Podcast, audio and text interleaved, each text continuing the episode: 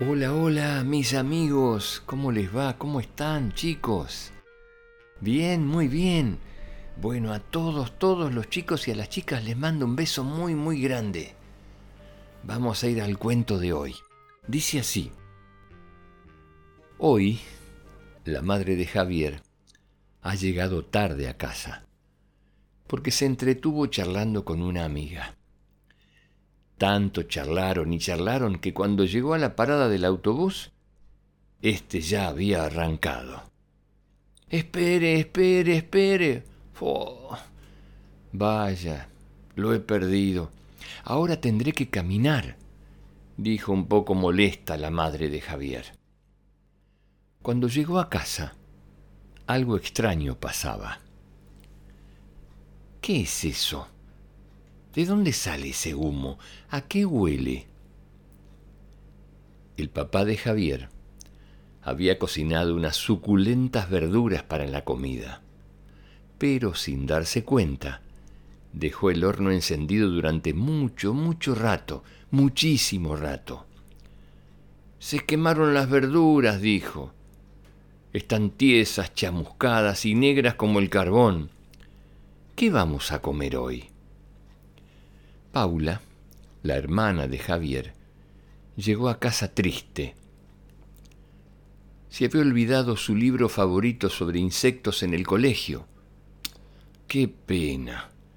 Tenía muchas ganas de mostrárselo a su hermano. Papá, mamá y Paula se sienten frustrados. Piensan que el día ha sido un desastre. ¿Y Javier? Se ha puesto solo sus zapatillas. Están tan contentos. Lo he conseguido. Pero cuando comienza a caminar con ellas, nota que se siente incómodo. ¿Qué está pasando? Ya ha notado esa sensación. ¿Estarán al revés? Pero claro, eso es. El velcro siempre queda hacia afuera. Ahora Javier ya sabe cómo solucionarlo. Cuando te equivocas, puedes aprender cosas muy interesantes. Vaya día de aprendizajes.